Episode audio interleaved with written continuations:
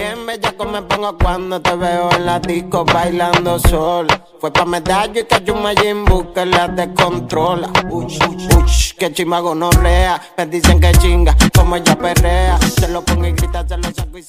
Hola amigos de Bella Cake, bienvenidos a este capítulo que es súper especial. Estamos aquí con una de las personas más importantes del género urbano, con un artista que lleva años y años en este negocio. Señoras y señores, Rafa Pavón. Me dice la ¿Cómo gente estás, bacana. Contento, contento de estar aquí en México. ¿Cómo te ha tratado? Y veo, y veo que ya llevas tiempo aquí en México. Llevo ya como una semanita por ahí. Y en verdad súper contento, la he pasado súper bien, eh, me siento en casa siempre que vengo. Es una ciudad que, que en algún momento, si tengo la oportunidad, me, me mudaría para acá. Perfecto. Y por ejemplo, también vi que estuviste en Monterrey en un concierto. ¿Cómo fue la, la gente, cómo te acogió en ese concierto? Tan- Pues mira, eh, fue impresionante porque era la primera vez que me presentaba acá en México y me cantaron prácticamente todos los temas. So, fue como bien, bien emotivo. Y, y nada, y contento de, de poder dar mi primera presentación, de que haya sido en Arena Monterrey también, que es una plaza bien importante. So, me lo disfruto un montón. Qué bueno. Empezando un poco con esto, sabemos que llevas mucho tiempo en esto y que tienes canciones impresionantes, pero ¿en qué punto fue en el que dijiste, esta es la canción que me va a llevar a la fama? Mano, yo creo que todas han tenido algo especial y todas han sido una etapa de mi carrera. Por ejemplo, yo empecé y cuando el primer tema que se pegó de SoundCloud, cuando estaba empezando todo el corillo, eh, fue exclusiva Rimi, que fue un tema que hice con Raúl Alejandro, eh, con Bray, con Liano, Chris Wander, Fred Oda, que fue el primer tema que me cantaron. Luego de esto sale sale tarde con Raúl, que es el primer tema que me meten en la radio, y luego de esto sale Tato Gucci, que fue un tema que también me abrió las puertas internacionalmente junto a Cauti, sale La Mentira junto a Braithiago, sale para mí junto a Dale. Entonces todo fue ahí bien consecutivo y creo que, que todos los temas tuvieron algo especial por la forma en que me mira junto a Mike Tower, eh, Lenny Tavares, Sammy. Fue un tema también que, que me abrió muchas puertas. Agüiro, que fue el primer tema este mío solo que se pega en España, está número uno en España, eh, siendo un merengue, un género que la gente no estaba en ese momento haciendo mucho.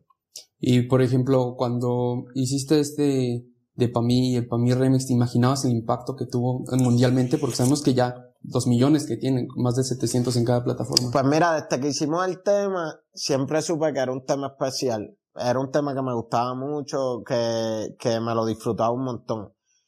Eh, cuando se hace Rimi, decidimos no irnos con el típico Rimi de montar a los artistas de élite.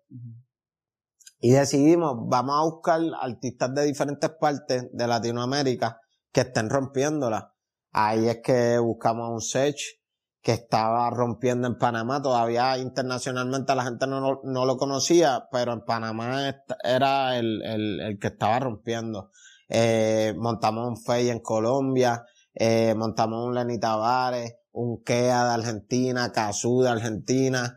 Eh, creo que no se me queda nadie.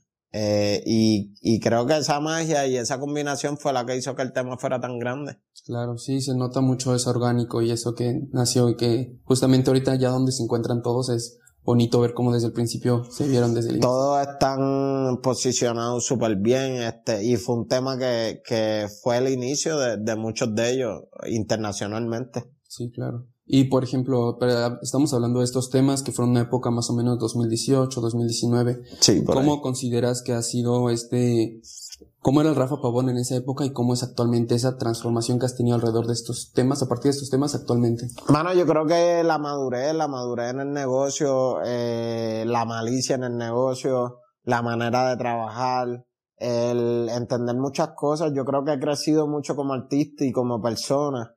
Y todos estos temas me han ayudado a que eso pasara. Eh, muchos de estos temas hice malos negocios, eh, negocios que quizás no haría ahora haciendo ya con la madurez que tengo, pero fueron parte de ese desarrollo. So, creo que, que fue bien importante esa etapa en mi vida para aprender más del negocio y para nutrirme un poco más del negocio. Claro, es importante aprender de esto. Y, por ejemplo, ya conforme avanzó el tiempo, llegamos al 2020, que fue un año, pues, donde sucedió la pandemia. ¿Cómo estuviste en tu pandemia? ¿Cómo fue la pandemia para ti y el proceso creativo que tuviste? Pues mira, la pandemia fue bien compleja, eh, porque sentí que estábamos bien vulnerables. Sentí que a veces nos enfocamos en muchas cosas y descuidamos quizás la familia, el tiempo para disfrutar con la familia.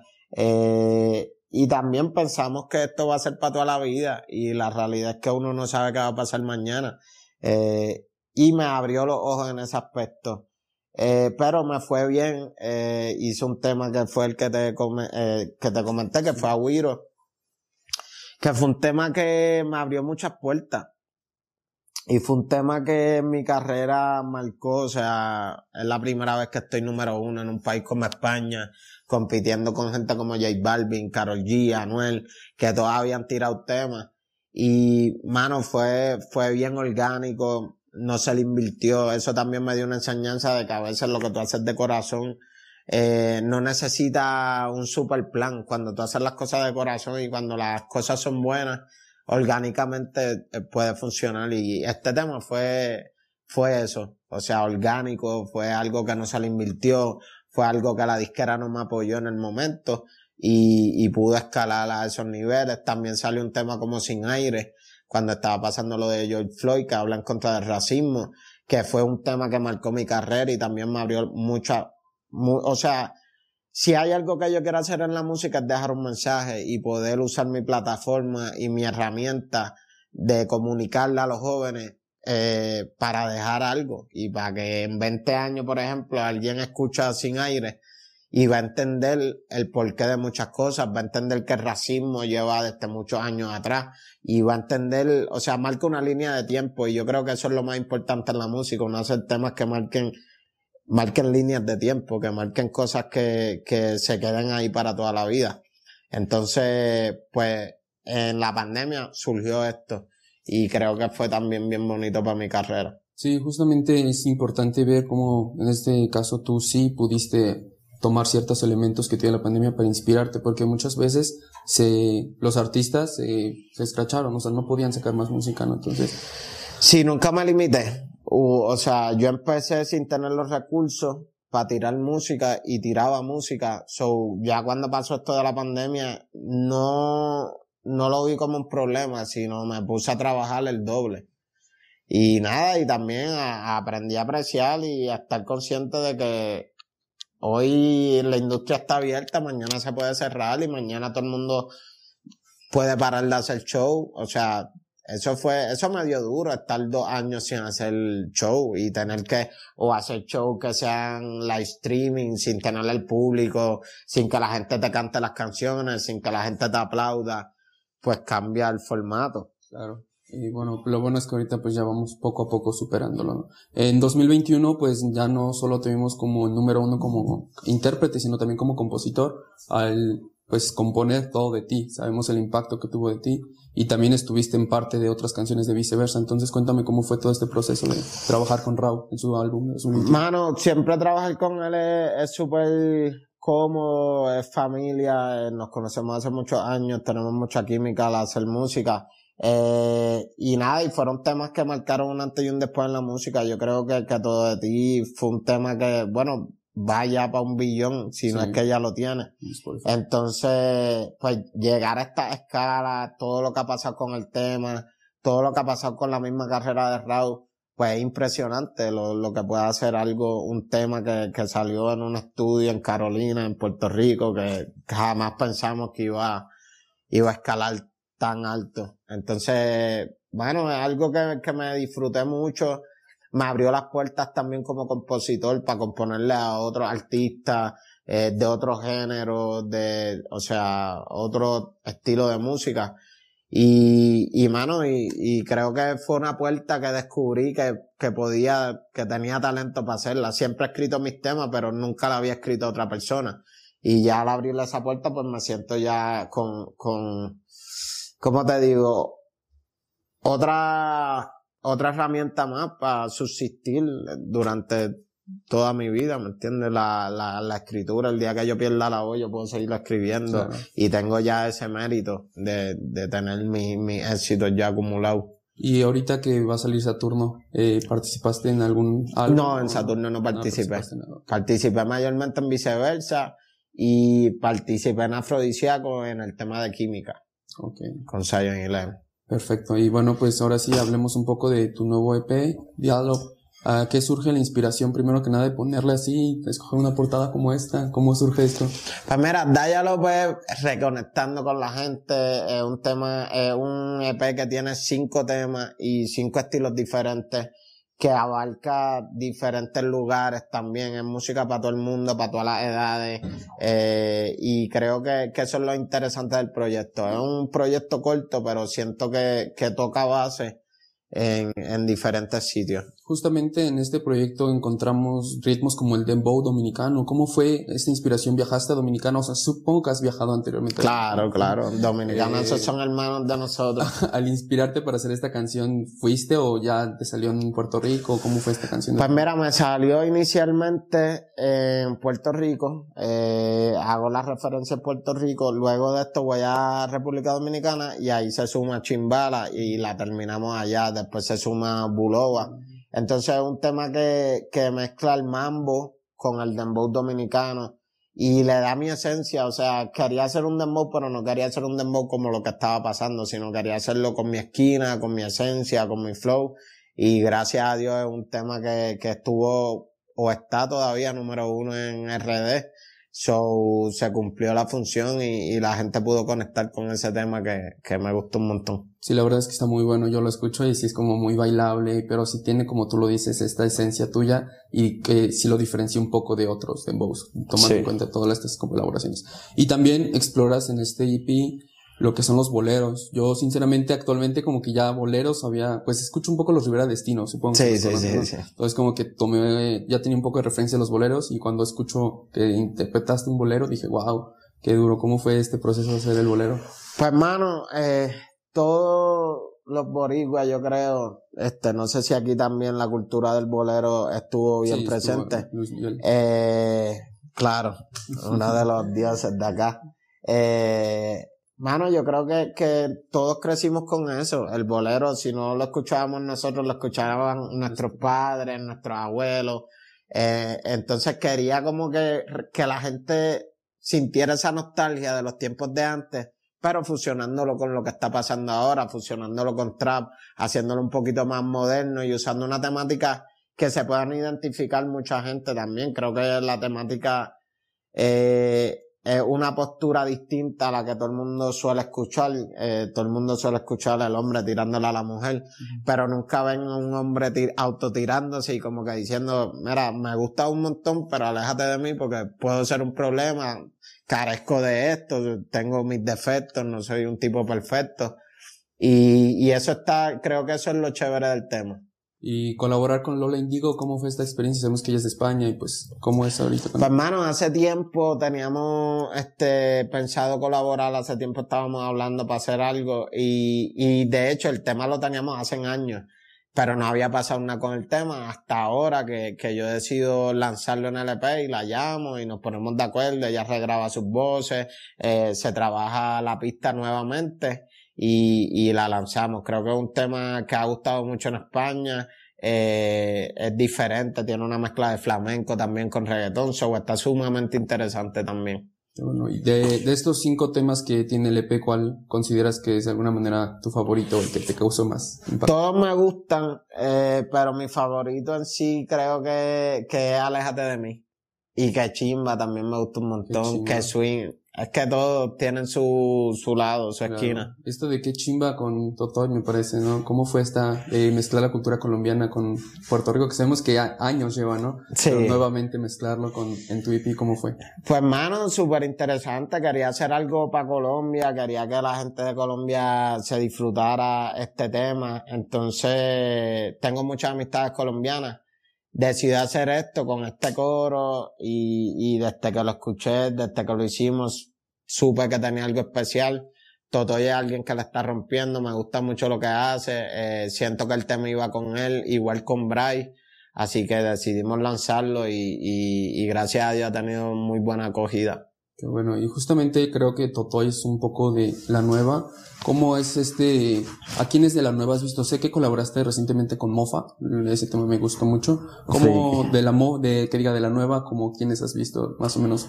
Mano, hay mucha gente rompiéndola, este, de este Davey, Omar Kors, eh, Right Now, John Mico, Villano Antillano, eh, de Colombia Totoy. Eh, ¿Quién más está de Colombia? Está.